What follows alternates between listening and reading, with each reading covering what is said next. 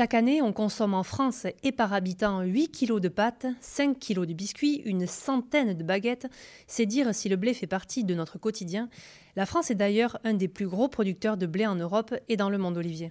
Oui, mais cette céréale est aussi un enjeu politique. La guerre en Ukraine nous l'a violemment rappelé. Et pour décrypter cette géopolitique du blé, j'ai interviewé Sébastien Abyss, chercheur associé à l'IRIS, l'Institut de Relations internationales et stratégiques, directeur du Club Déméter.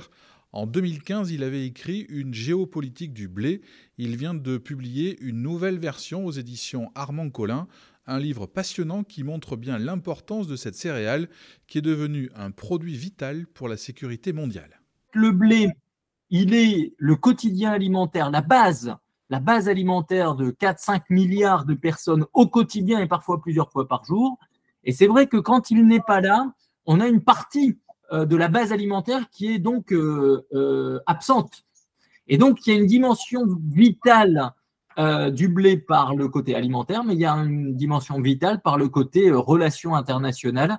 Parce que quand le blé circule mal, euh, ou que le blé est moins produit dans certaines régions du monde, c'est très vite euh, beaucoup d'agitation, beaucoup de peur et beaucoup d'insécurité alimentaire en perspective. Alors Sébastien Abyss, quel est l'impact de la guerre en Ukraine sur le marché mondial du blé? Les deux puissances à blé qui, euh, il y a 20 ans, étaient absentes du marché international et produisaient dans des quantités bien inférieures aujourd'hui, c'est la Russie et l'Ukraine. Donc depuis, depuis 20 ans, ces deux superpuissances agricoles euh, ont mis plus de blé euh, en récolte domestique et euh, sur le marché mondial. Donc évidemment, ce conflit en Ukraine qui s'intensifie depuis février 2022 n'est pas une bonne nouvelle pour la sécurité alimentaire mondiale et ce conflit n'est pas terminé. Donc nous avons moins d'Ukraine sur le marché mondial et on a une Ukraine qui est fragilisée dans ses récoltes, qui produit en 2023 50% en moins de céréales qu'en 2021. Donc on a une Ukraine amputée qui va donc moins exporter. Et euh, en parallèle, on a une Russie qui, elle, euh, continue à produire plus et continue à exporter beaucoup. Et donc, en fait, le poids de la Russie sur le marché mondial s'est même intensifié finalement avec euh, les événements ces derniers mois.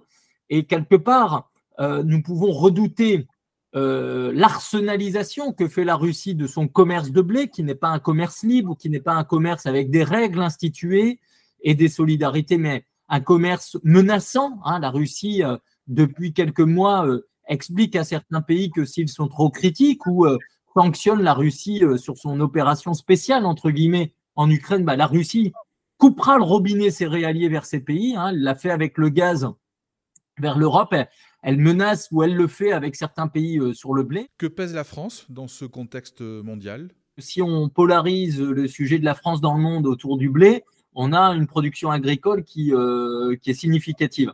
Euh, on produit beaucoup de blé en France, on, va faire entre 35 et 40 millions de tonnes ces dernières années.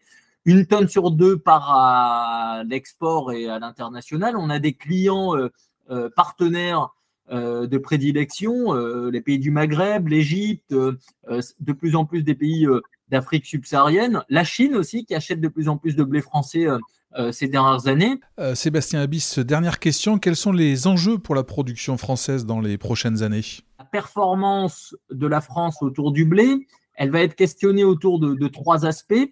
le climat, qui évidemment euh, est un sujet qui euh, devient euh, de plus en plus préoccupant parce que nos productions connaissent finalement des à d'une année sur l'autre qui sont aussi liés à ce climat qui évolue, qui change et qui met en fragilité notamment les productions de blé, en particulier dans certaines régions françaises, plus que dans d'autres.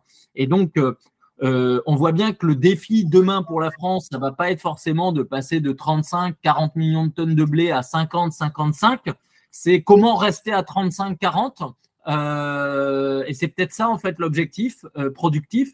Il y a un deuxième aspect qui est un aspect euh, agronomique lié au climat, mais aussi au rapport à la science et à l'innovation. C'est est-ce que justement, à l'image de l'Europe, la France hésite dans le progrès autour des biotechnologies et notamment des nouvelles techniques de sélection des plantes, hein, les New Genomic Techniques Est-ce qu'on va utiliser euh, ces biotechnologies euh, euh, contemporaines comme moyen de maintenir des niveaux de production euh, dans des contextes climatiques de stress hydrique, de sécheresse plus prononcée, euh, pour, pour justement s'adapter? Euh, donc c'est notre rapport à la science et l'innovation qui est un peu aussi sur la table.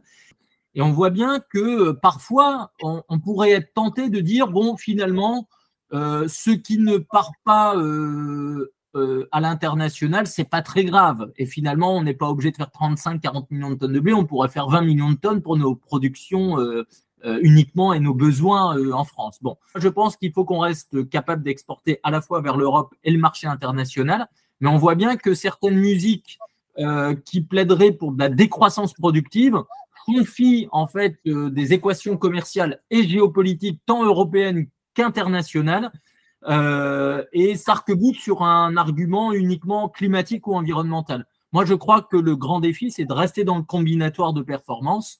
Comment demain, on, a une production qui reste résiliente vis-à-vis du choc climatique, comment elle euh, utilise les outils, l'innovation, l'agronomie pour rester euh, justement performante et en capacité de faire du volume, de la qualité par ailleurs, évidemment.